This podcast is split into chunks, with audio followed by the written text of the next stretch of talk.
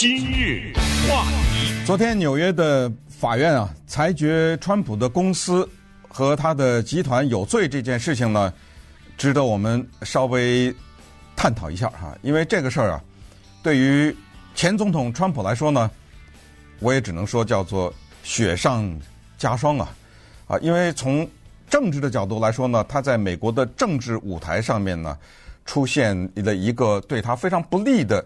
一个情况，尽管他不久以前刚刚宣布他要参选二零二四年美国的总统，但是我们看到的是下面的画面，就是他所推的，不管是州长也好，还是参议员也好呢，很多他支持的人都落败了，而且是发生在非常重要的州。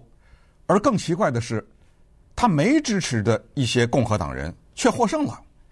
刚才刚讲过，乔治亚州的州长 Brian Kemp，也就是说，现在形成了这样的一种气候。这个气候就是说，有一些共和党人，我指的是选民啊，他并不是不赞成共和党，而是他不赞成 Trump 所支持的那些候选人，以及 Trump 可能他提出来的一些理念。那么昨天的这个裁决对 Trump 有什么影响呢？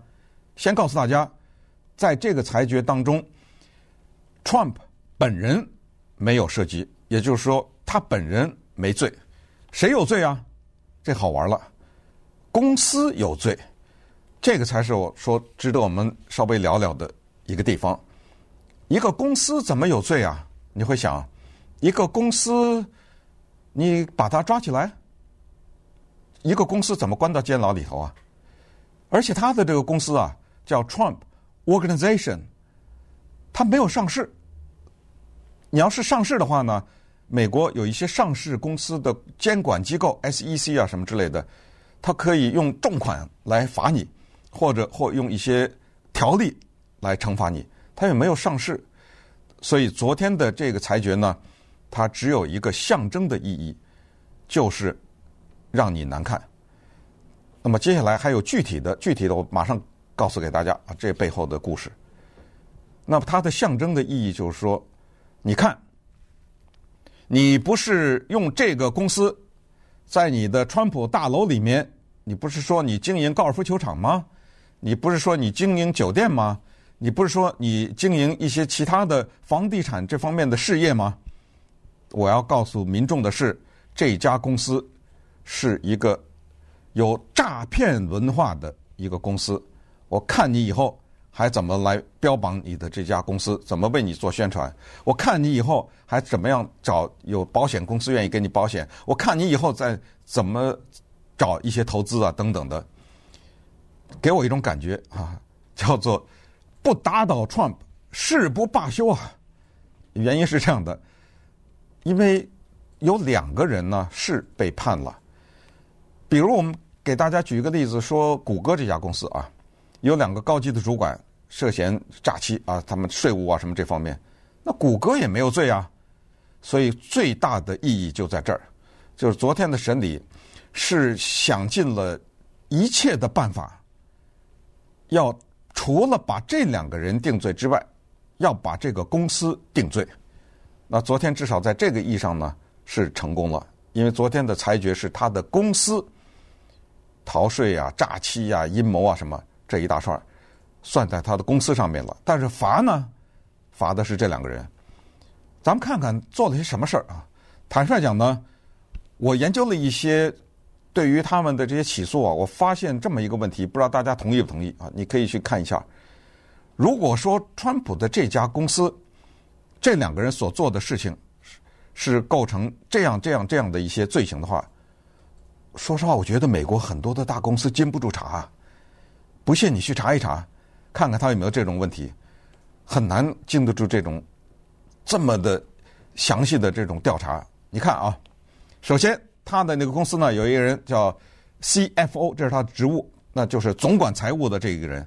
另外一个人呢叫 Comptroller，这个人呢叫做财务长、审计长、主计长，我也不知道中文怎么翻译啊。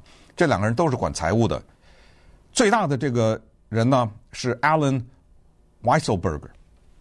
这个我看一下他的名字啊，是对 Alan Weisselberg。Alan Weisselberg 干了一件什么事儿呢？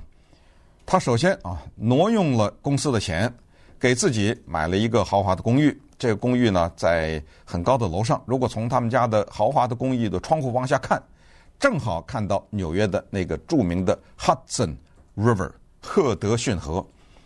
同时呢，他还有孙子辈啊，他年纪大了嘛，他还有孙子孙女辈的这些孩子，那当然是要上私立学校了。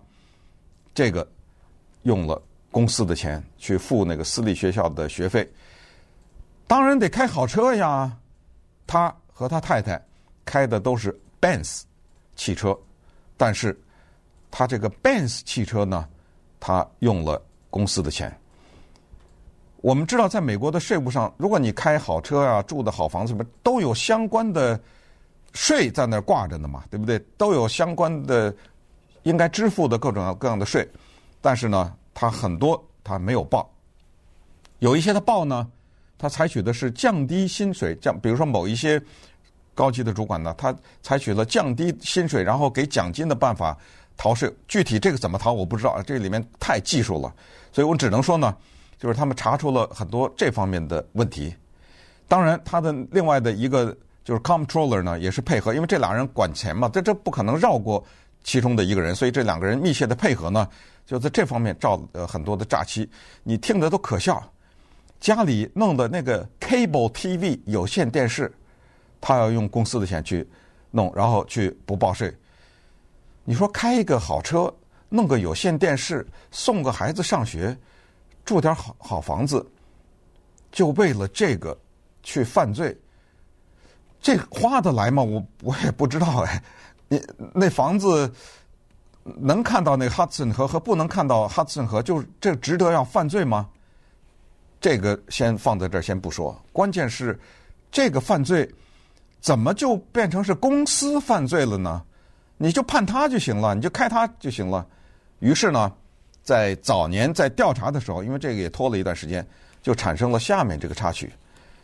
大陪审团呢就找到了 Alan Weisselberg 和这个 Jeffrey McConney，就说了说你们呢犯罪了，这是肯定的，我这儿有证据，你认罪吗？认。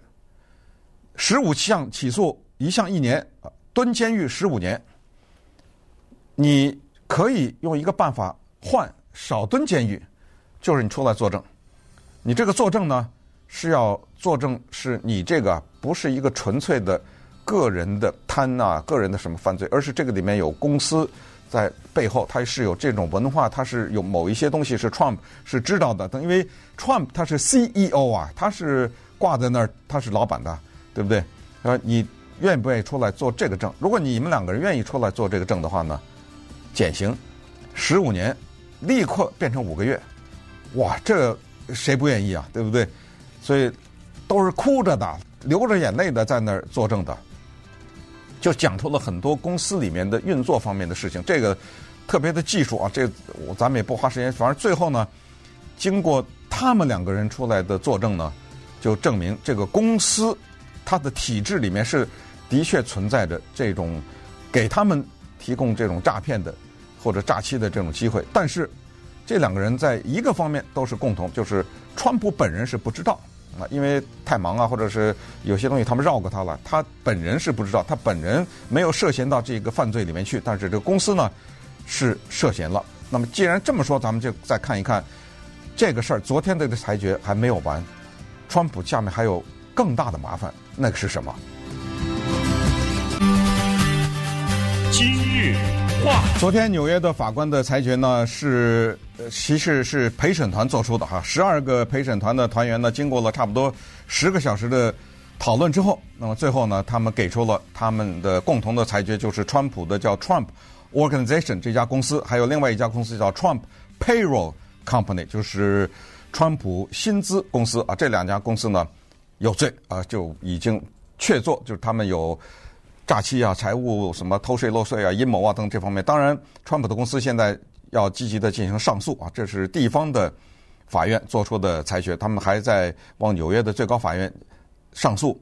但是呢，十二月十九号的时候，法官会对赔款做出一个裁决。现在基本上已经知道了哈，这赔款的数量非常小，一百六十二万美元而已。对于这么大的一个公司来说呢，这个数字可以说到了近乎到忽略不计的地步。只不过，就像刚才我讲过的，只是一个它有象征的意义。